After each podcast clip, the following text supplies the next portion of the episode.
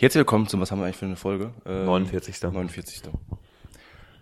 Herzlich willkommen zum 49. Podcast des Dierloser Aktienclub, des DAC. Dierloser Aktienclub. Das kann ich realisieren. Ja, hallo, wir haben heute wieder spannende Themen für Sie. Und zwar sprechen wir zum einen über ein Unternehmen, was ja irgendwie jedem bekannt ist, und zwar Coca-Cola. Genau.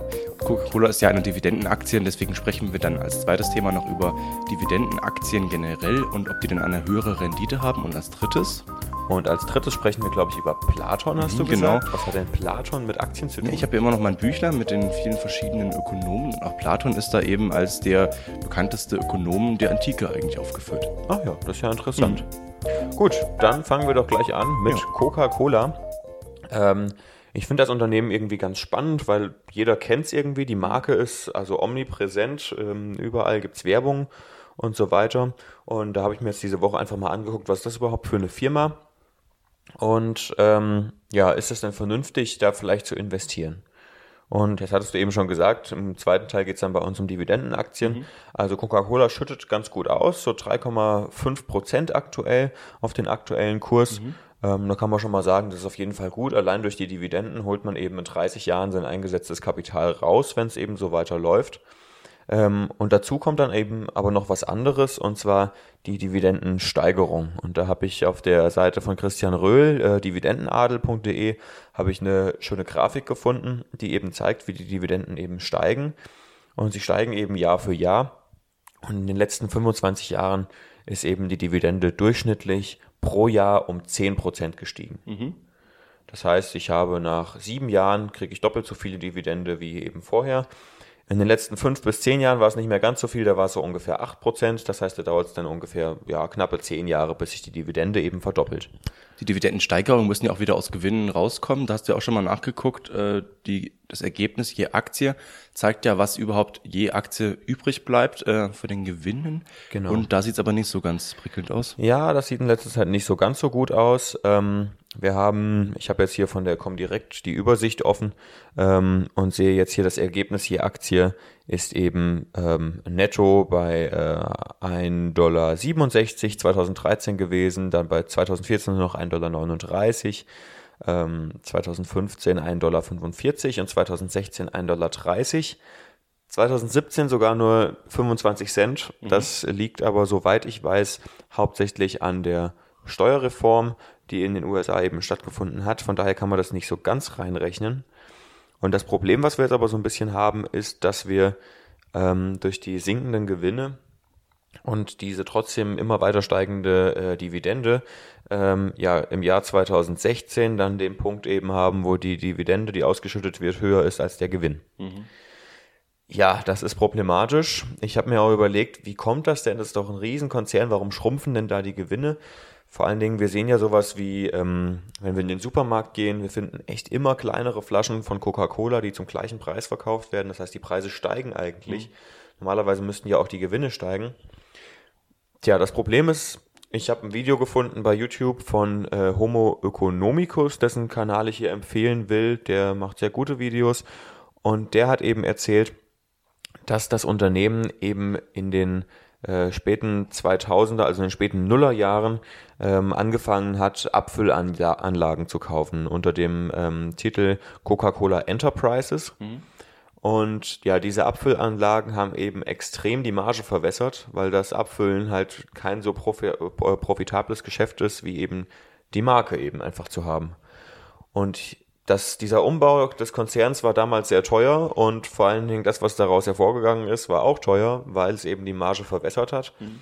Und jetzt sind die gerade seit zwei Jahren ungefähr dabei, den Konzern wieder rückumzubauen. Das heißt, diese ganzen Abfüllanlagen wieder abzustoßen. Die verkaufen sie natürlich teilweise mit Verlust oder mit wenig Gewinn. Und dadurch ist die, ist der, der ganze, die ganze Gewinn, der ganze Gewinn eben momentan extrem unter Druck. Das heißt, vorher war es einfach nur die Marke ähm, ja. und eben das Rezept und ähm, abgefüllt wurde dann eben von irgendwelchen dritten Dienstleistern sozusagen. Genau, richtig, mhm. ja. Und äh, wenn wir jetzt hier gerade Kaffee trinken, ähm, seit ungefähr zwei Jahren ähm, verdient Coca-Cola auch mit Kaffee Geld. Das machen ja im Grunde genommen alle großen ähm, Lebensmittelkonzerne, weil Kaffee eben sich zunehmender Beliebtheit eben erfreut. Und ähm, ja, da habe ich auch ein Video gefunden. Man kann sich ja echt bei YouTube super über Videos informieren. Ein etwa zwei Jahre altes Video von Mick Knauf, der das eben erzählt hat, dass Coca-Cola eben ähm, Kaffeeautomaten aufstellt seit einiger Zeit und damit wohl auch gar nicht so schlecht verdient. Ja, ähm, das äh, Kurs-Gewinn-Verhältnis liegt jetzt aktuell so bei 20 ungefähr. Das ist schon recht ordentlich, aber es ist halt auch ein sehr solides Unternehmen. Also ich denke, wenn man das, wenn man die Aktie kauft, braucht man sich jetzt keine Sorgen vor Verlusten zu machen. Ja. Ähm, aber es ist halt auch nicht so die große Upside da. Also ich meine, wohin sollen die noch wachsen? Natürlich so Südamerika und überhaupt die Schwellenländer, da haben die Wachstumspotenzial. In den entwickelten Ländern nicht so viel, außer eben dadurch, um die Pre äh, dadurch, dass die Preise eben erhöht werden. Ähm, ja, und dadurch, dass eben die Produktpalette tatsächlich größer wird. Du hast die Aktie selbst nicht im Depot? Nee. Ich habe, glaube ich, so 500 Euro hatte ich mir, glaube ich, vor zwei Jahren mal reingelegt, ähm, relativ am Anfang noch, Ja. ähm, weil es eben ein Riesenkonzern ist, eine bekannte Marke.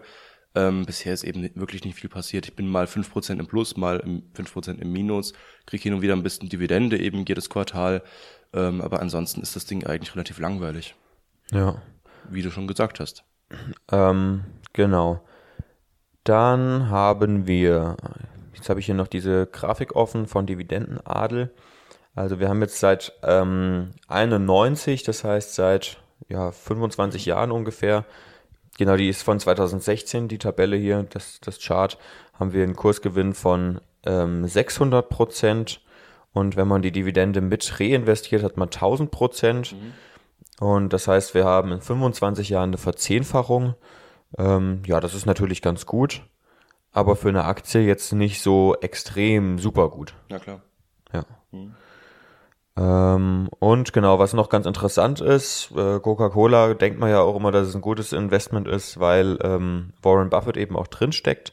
Wenn man sich die ähm, Struktur eben mal anguckt, wenn man mal ins Firmenporträt reingeht, hier in dieser Comdirect-Ansicht, ähm, dann sehen wir, dass tatsächlich Berkshire Hathaway fast 10% hält. Ähm, und dann haben noch ungefähr 7% Vanguard und 6% BlackRock. ETFs wahrscheinlich. Also wahrscheinlich die ETFs ähm, oder vielleicht auch andere Fonds. BlackRock macht ja nicht nur ETFs, Ja, sondern klar. alle möglichen Fonds. Ähm, genau. Und alles andere, also fast 80 Prozent sind eben im Streubesitz. Mhm. Ähm, ja, weiß ich jetzt nicht, ob das gut oder schlecht ist. Eigentlich ist es eher gut, weil dann die Aktie weniger schwankungsanfällig ist. Ähm, weil wenn dann mal ein Einzelner aussteigt, fällt es eben nicht so sehr ins Gewicht. Und jetzt BlackRock oder Vanguard, die steigen ja auch nicht einfach ähm, mit ihrem kompletten, mit ihren kompletten Anteilen aus, weil die ja eben für ihre Kunden eben Geld verwalten. Und bei Berkshire Hathaway ist es was anderes. Da könnte man sich schon durchaus vorstellen, dass jetzt Warren Buffett und seine ganze ähm, ja, Gruppe eben, sein, seine Firma sich eben entscheiden, die Aktien jetzt nach und nach abzustoßen, zum Beispiel, wenn sie jetzt sagen würden, dass es sich nicht mehr lohnt. Ähm, Glaube ich aber ehrlich gesagt jetzt auch nicht. Genau, also das wäre höchstens die einzige Gefahr, wo man jetzt sagen würde, da könnte jetzt mal, könnte es mal zu einem Kurseinbruch kommen. Aber ich denke, bei so einer Aktie ist es tatsächlich so, wenn mal ein Kurseinbruch kommt, dann kann man das auch wieder nutzen, um einzusteigen. Wenn man nämlich nochmal in den Chart guckt, ähm, da sehen wir eben, dass gerade in solchen Krisenzeiten, ähm, wenn man hier sieht, 2009, da ging es 2008, 2009 ging es extrem runter und wenn man dann eben einsteigt, dann kann man die größten äh, Renditen eben rausholen. Genau, also von 2009 bis heute eigentlich fast 100 Prozent. Das ist fast, fast bis 50 gegangen, so vielleicht so. Ja, genau. So 48. im der Tiefpunkt bei unter, unter bei 20, 20, unter äh, 20. Euro ist das jetzt, glaube ich. Ähm, und jetzt ist, ist es so bei 45 ungefähr. Nee, wir sind in Dollar. Ja, 20 und 43 US-Dollar jetzt. Ja, also breit diversifiziertes äh, Produktportfolio, was auch zu Coca-Cola gehört. Was viele nicht wissen, sind zum Beispiel solche Marken wie Vio, die Wasser anbieten, oder Bon Aqua. Ähm, aber auch äh, so Innocent Smoothies. Genau. Das ist dann halt ganz witzig, wenn äh, die Ökostudenten eben sagen, ja, Coca-Cola ist böse und äh, gräbt den Indern das Wasser ab. Ähm, da kann ich äh, keine Coca-Cola trinken, aber Innocent Smoothies werden in rauen Mengen konsumiert. weil man dann eben nicht weiß, dass es auch von Coca-Cola ist. Aber zum Beispiel hat Coca-Cola auch eine große Beteiligung an äh, Monster Beverages, also die ganzen Monster Energy Drinks und alles, was dazugehört. Ähm, ja, da verdient eben Coca-Cola auch dran mit. Genau. Zum Thema äh, gräbt Indien das Wasser ab, haben wir uns auch schon mal drüber unterhalten, oder? Über Ja. Nestlé und Coca-Cola. Den Podcast können wir auch nochmal verlinken, ähm, dass diese Praktiken eigentlich gar nicht so, ähm, also dass das nicht so heiß gegessen wird, wie es gekocht wird natürlich. Und dass da auch teilweise äh, von dieser anderen Seite, die das ständig behauptet, dieser Aktivismus auch teilweise einfach ähm, die Beispiele sehr aufbauscht. Ähm, weil die Wasserproblematik in Indien natürlich generell sehr groß ist. Ja. Und die meiste Wasserverschwendung findet eher in der Landwirtschaft statt und nicht durch äh, ja, Menschen, die das dann trinken. So, ähm, dann bist du irgendwie durch, oder? Ich denke, ja. Oder hast du noch irgendwie was Interessantes zum Thema Coca-Cola? Ne, er schließt ja direkt an und wenn Ja. uns hier irgendwelche Parallelen auffallen, können wir das noch direkt auf Coca-Cola beziehen. Genau. Ich habe hier einen äh, FAZ-Artikel ausgedruckt, der heißt ähm, Aktien mit hohen Dividenden gelten als Tipp für unruhige Börsenzeiten. Stimmt das? Ähm, genau, denn man kennt es ja eben, dass jetzt äh, der Deutsche eben relativ viel Angst vor der Börse und vor Aktien allgemein hat und dass jetzt eben viele Fonds eben mit äh, Dividendenaktien oder Dividendenaktienfonds eben anfangen, den Deutschen zu sagen, die Dividende ist eben der neue Zins und dass Aktien mit einer Dividende oder mit einer relativ hohen Dividende gar nicht so gefährlich sind.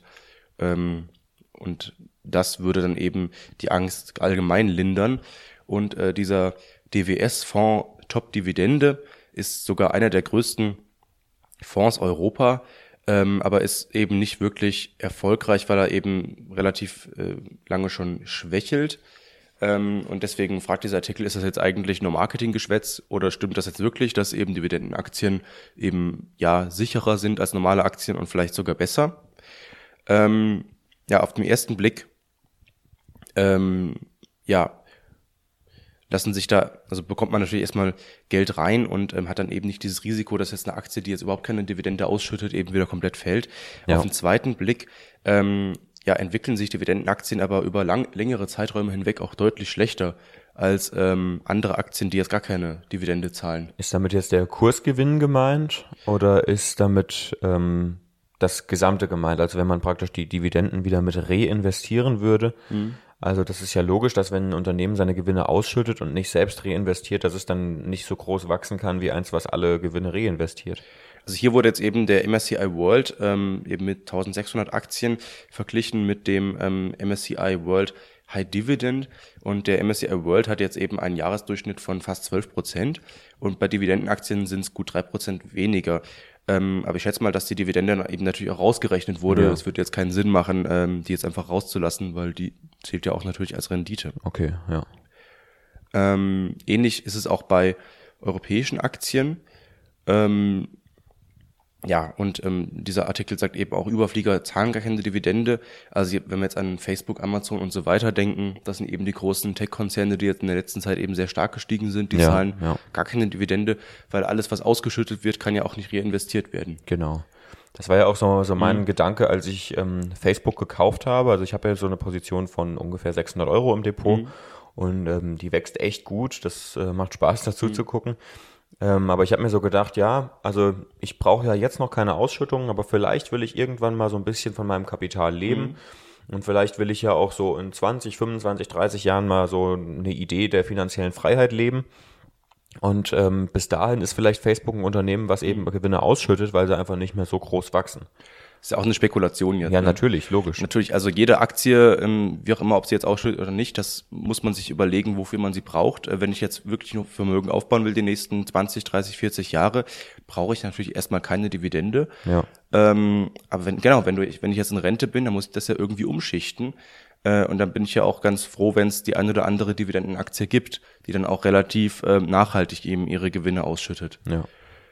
Ähm, ja, aber jetzt mal zu diesem Argument mit den großen Rückschlägen, dass ich jetzt mit Dividendenaktien relativ sicher fahre. Das stimmt eben nicht. Ähm, da gibt's eben diesen Maximum Drawdown, ist irgendwie so eine Messgröße. Ja. Und der ist tatsächlich bei Dividenden, äh, Dividendenaktien oft noch größer als bei ja, anderen ähm, Aktien. Also der höchstmögliche Verlust, den eben Anleger innerhalb eines bestimmten Zeitraums mit einer Aktie oder einem Fonds erleiden konnten, ist eben dieser Maximum Drawdown. Genau, das ist praktisch der Punkt, wenn man sich so einen Chart anguckt und irgendwann gibt's mal so einen Zwischenhoch und wie weit es eben von diesem Zwischenhoch nach unten geht, bevor es weiter steigt. Das ist der äh, maximale Drawdown. Genau. Und jetzt kommt eigentlich noch eine Binsenweisheit, dass eben die Dividende nicht äh, das alleinige Kriterium sein sollte, sagt eben irgendwie auch ein Vermögens, äh, Münchner Vermögensverwalter hier in dem Artikel. Und es geht eben eher darum, wie zukunftsfähig eine Aktie jetzt ist.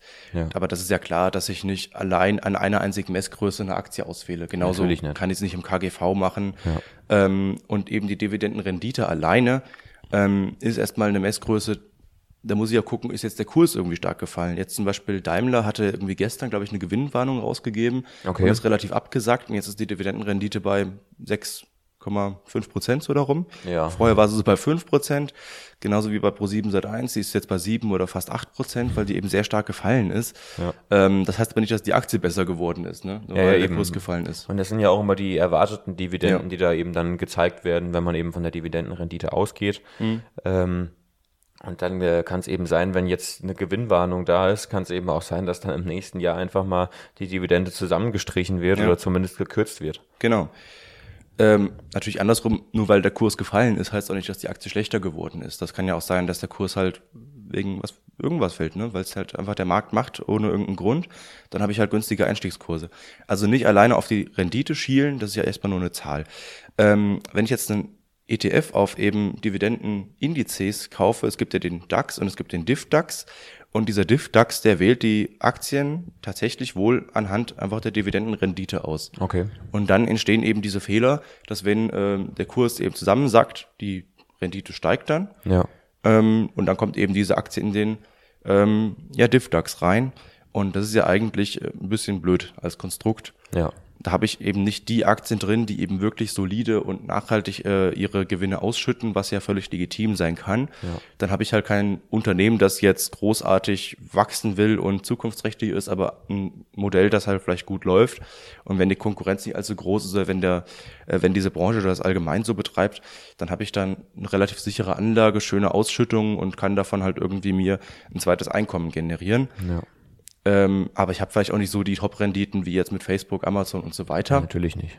Aber das muss ich eben selbst überlegen. Ja, dafür kauft man ja eben auch solche Aktien, eben ja. einfach um zu sagen, ich habe einen permanenten Cashflow. Mhm. Und gerade bei amerikanischen Aktien ist ja das Schöne, dass die ähm, quartalsmäßig ausschütten. Mhm. Das heißt, wenn ich jetzt ein Depot habe von äh, 100.000 Euro und die schütten mir durchschnittlich drei Prozent Dividende aus, ähm, dann kriege ich eben ja mhm. jedes Jahr, äh, jedes Quartal eben eine Kleinigkeit und kann mir das dann eben mhm. ähm, aufteilen auf die Monate, so dass ich praktisch ein zusätzliches Taschengeld einfach ja. habe ja, wenn ich jetzt mal so ein ganz dummes Skala aufbaue, so von wegen Risiko und Rendite oder so, wie ja viele denken, dass halt Rendite irgendwie aus Risiko kommt. Hier ist jetzt irgendwie Giralgeld, dann kommt dann Tagesgeld, ein bisschen riskanter, ein bisschen höherer Zins und dann kommen irgendwie Dividendenaktien und dann kommt irgendwie Facebook oder so. Also das haben wir ja gelernt, das stimmt halt überhaupt nicht. Also dieser Max Drawdown ist ja tatsächlich bei Dividendenaktien im Schnitt wohl größer. Also wenn ich jetzt eben auf mehr Dividende umschichte, muss ich eben auch damit leben, dass dann auch die Kursausschläge höher sind, ja. sein können. Das erlebe ich ja auch bei Pro7 seit 1. Ja, das stimmt. Ja, wo, ob das jetzt das schlauste Investment ist, weiß ich nicht. Ich, das ist jetzt wieder runtergegangen und äh, auch die Deutsche Beteiligungs AG zum Beispiel. Man muss eben damit leben, dass halt Aktien auch mal fallen können. Ja. Man weiß es eben erst im Nachhinein. Aber zum Beispiel, du hast die Deutsche Beteiligungs AG mhm. noch nicht so lange im Depot wie ich. Richtig. Und bei mhm. mir war sie zwischenzeitlich mal 50 Prozent im Plus und jetzt ist sie nur noch 25 Prozent im Plus. Mhm, genau. Das heißt für mich immer trotzdem noch, weil ich da sehen wir wieder Daniel Kahnemann, Ankereffekt. Ja. Mhm. Ähm, ich sehe diesen Kurs, den Einstiegskurs als Anker ja. und denke mir, wow, toll, ich bin 25 Prozent im Plus, die Aktie ist richtig gut gelaufen. Wenn ich jetzt aber nur Klar. aufs letzte halbe Jahr gucke, dann könnte ich mir denken, oh je, die Aktie ist 25 Prozent gefallen, was ist das mhm. für eine schlechte Aktie? Genau. Deswegen langfristig. Und das sehen wir immer, eben solche großen Einschnitte. Johnson Johnson ist jetzt auch relativ stark runtergegangen. Ja. Ja, das sieht man bei bei vielen Aktien äh, und Unternehmen oft ist einfach kein wirklicher Grund dahinter. Ja. Die Deutsche Beteiligungs AG, gut, das ist jetzt eine ähm, Beteiligungsgesellschaft, die eben relativ äh, wenige äh, im Anführungszeichen Beteiligung hat und wenn die mal eine verkauft oder eine ausläuft, dann macht das schon große Unterschiede aus Portfolio. Auf jeden Letztes Fall. Letztes Jahr wurde viel verkauft. Ja. Deswegen gab es auch viele Gewinne, aber es wird ja auch so weitergehen. Die hören ja jetzt nicht einfach auf und verkaufen ihr Portfolio und ja. äh, was weiß ich. Bei der Firma ist halt einfach auch toll, mhm. dass sie unverschuldet ist. Ja. Also das ist einfach ein Kaufgrund. Genau. Die sind ja viel, viel freier in ihrer ganzen, in ihren ganzen Entscheidungen im Management. Und dann nochmal der letzte Schlenker am Ende. Das heißt jetzt aber nicht, dass äh, Dividendenaktien sich niemals lohnen. Da gibt es viele Gegenbeispiele und da wird jetzt zum Beispiel Allianz genannt.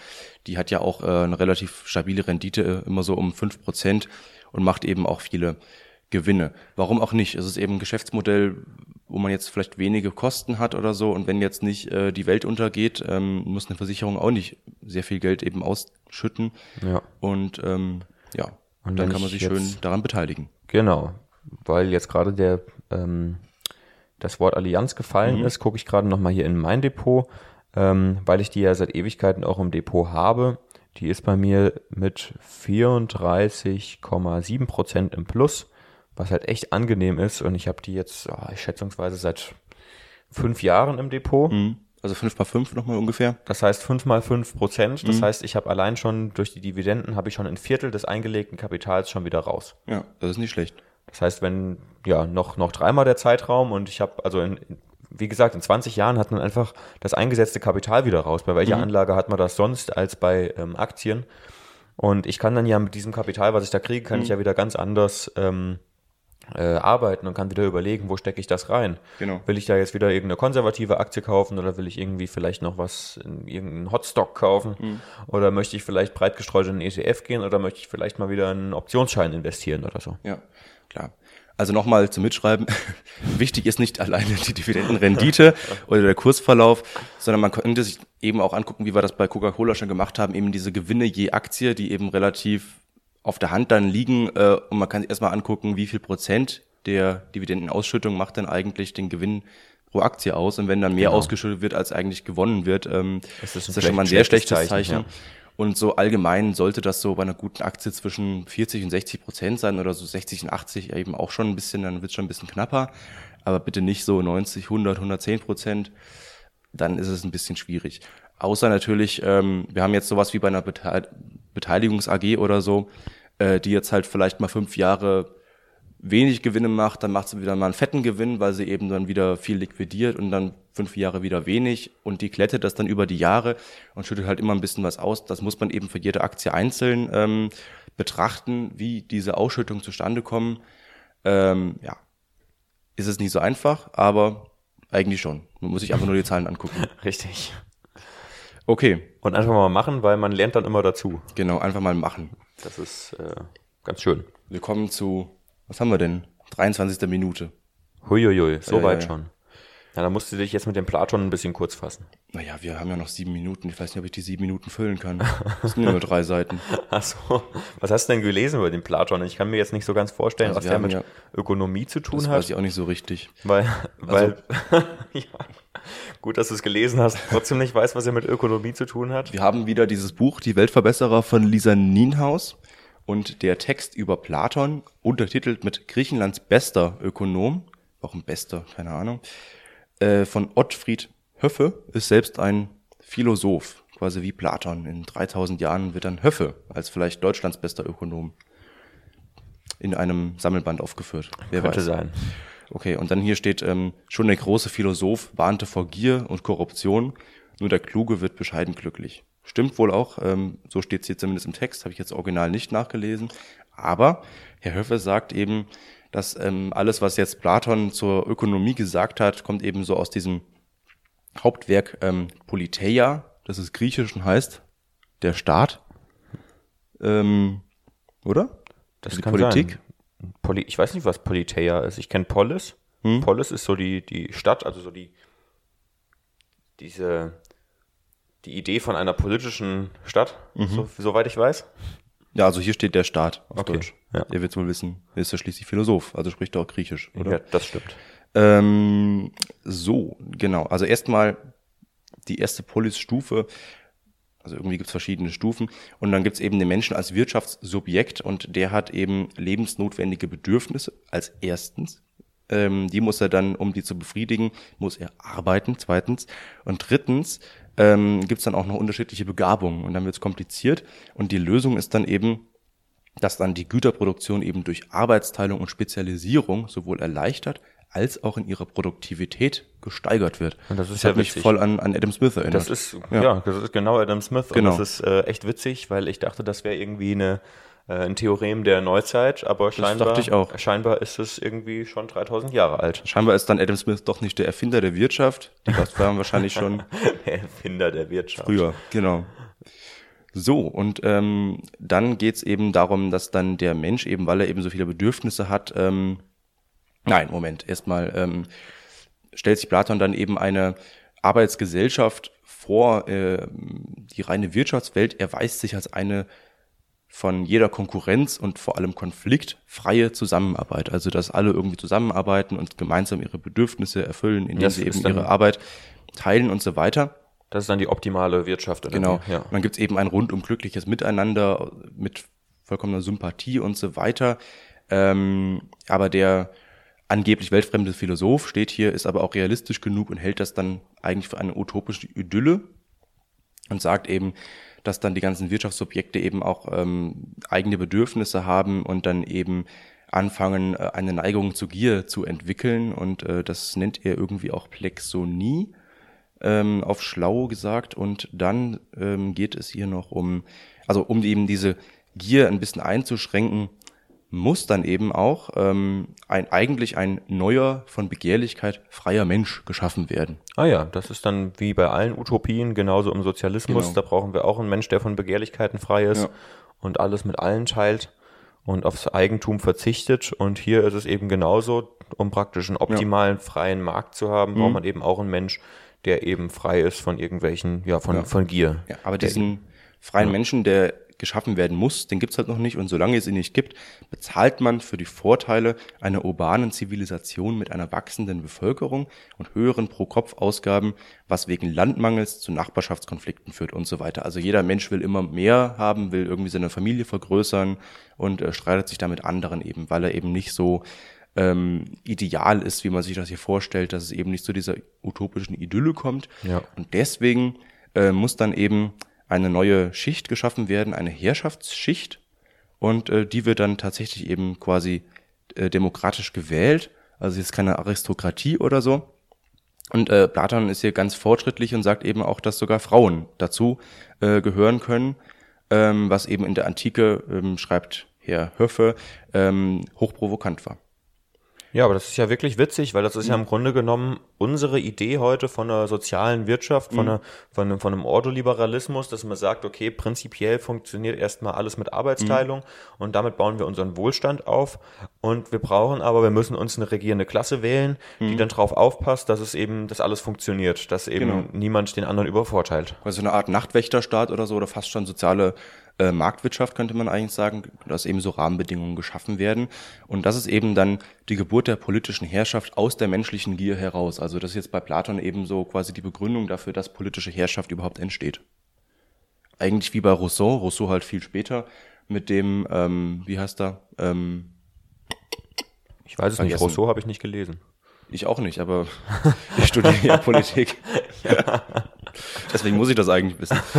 ähm, ich habe es gerade vergessen. Aber es gibt ja dann bei Rousseau eben, nee, ist, oder ist das Hobbes mit dem Leviathan? Das meine ich, nicht Rousseau. Bei Rousseau ist, glaube ich, der Mensch generell gut. Bei Hobbes ist der Mensch eigentlich generell böse mit, äh, der Mensch ist dem Menschen ein Wolf und so weiter. ja, okay. Und dann muss eben, weil der Mensch so viel Angst vor dem anderen Menschen haben, äh, muss eben dieser Leviathan geschaffen werden, also quasi der Staat, der eben alle Macht in sich vereinigt. Also quasi die, äh, das, das Gewaltmonopol Okay. Ja. eben aus der Gewalt heraus oder aus der Angst. Hier kommt es eben aus der Gier, also quasi wirtschaftlich begründet, Ja. könnte man so sehen. Dann ist aber noch ein Problem, ähm, diese Herrschaftsschicht, die eben darauf aufpassen sollen, dass die Menschen nicht allzu gierig sind und so weiter, die ist ja auch erstmal wieder menschlich und auch gierig. Ähm, und deswegen sagt eben, ja, äh, nicht Hobbes, ähm, bei Platon sind wir, ähm, dass eben diese Herrschaftsschicht eben kein Privateigentum haben soll und auch keine eigene Familie. Soll denen verboten werden, weil ja eben äh, der Mensch dann vor allem erstmal wieder nach mehr Geld strebt und eben auch das Wohl seiner eigenen Familie dem Gemeinwohl vorzieht. Okay, ja, also praktisch so als Verhinderung der, ähm, äh, der, der Vetternwirtschaft. Genau, wie ein Priester quasi eigentlich, Ja. äh, dass er irgendwie keine eigene Familie hat und quasi auch ähm, wie ein Mönch eigentlich ähm, alles nur geliehen bekommt. Also ich glaube, Mönche teilweise, die Benediktiner oder so, haben ja auch keinen, wie ist das, am Frauenberg? Sind das Äh, Benediktiner? am Frauenberg sind, die bekommen, glaube ich, alles zur Verfügung gestellt sozusagen. Die haben kein, Ja. kein Eigentum.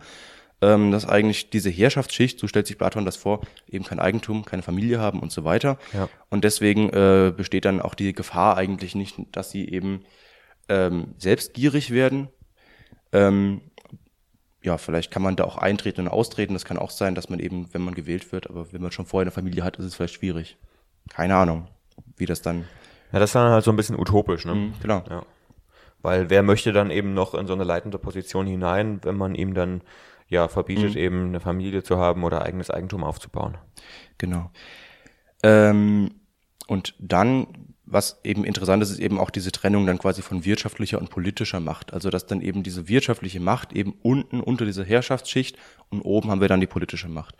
Auch relativ interessant eigentlich, dass dann eben quasi andere, ähm, ja, ähm, bei Luhmann sind es ja quasi Medien der Kommunikation äh, vorherrschen. Oben kommuniziert man eben über politische Macht und, und über wirtschaftliche und so weiter.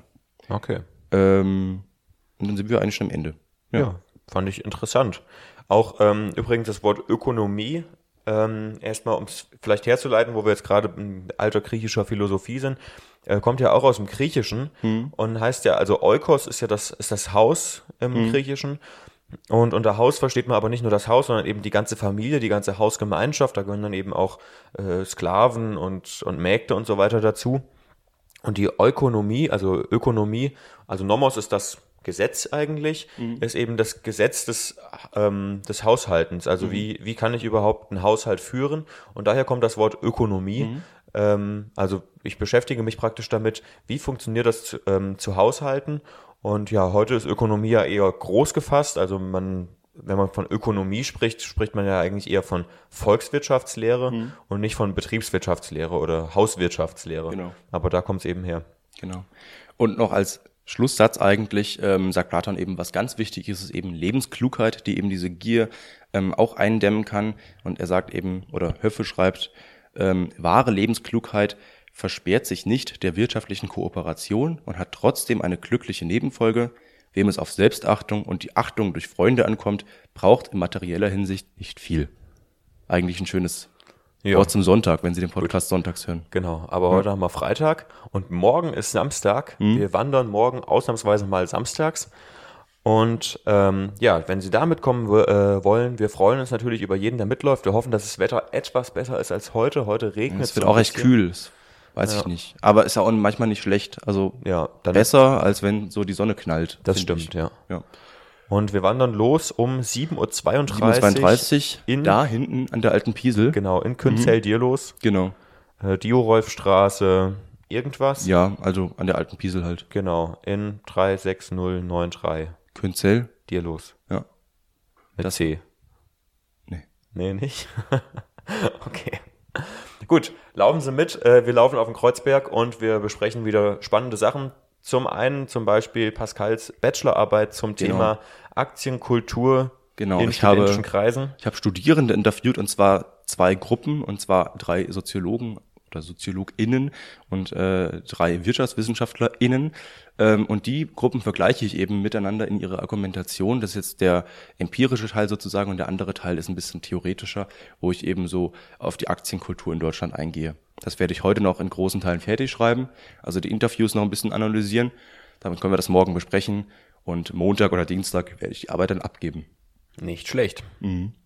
Gut, dann in diesem Sinne Ja, schöne Grüße. Der Duck. Over and out.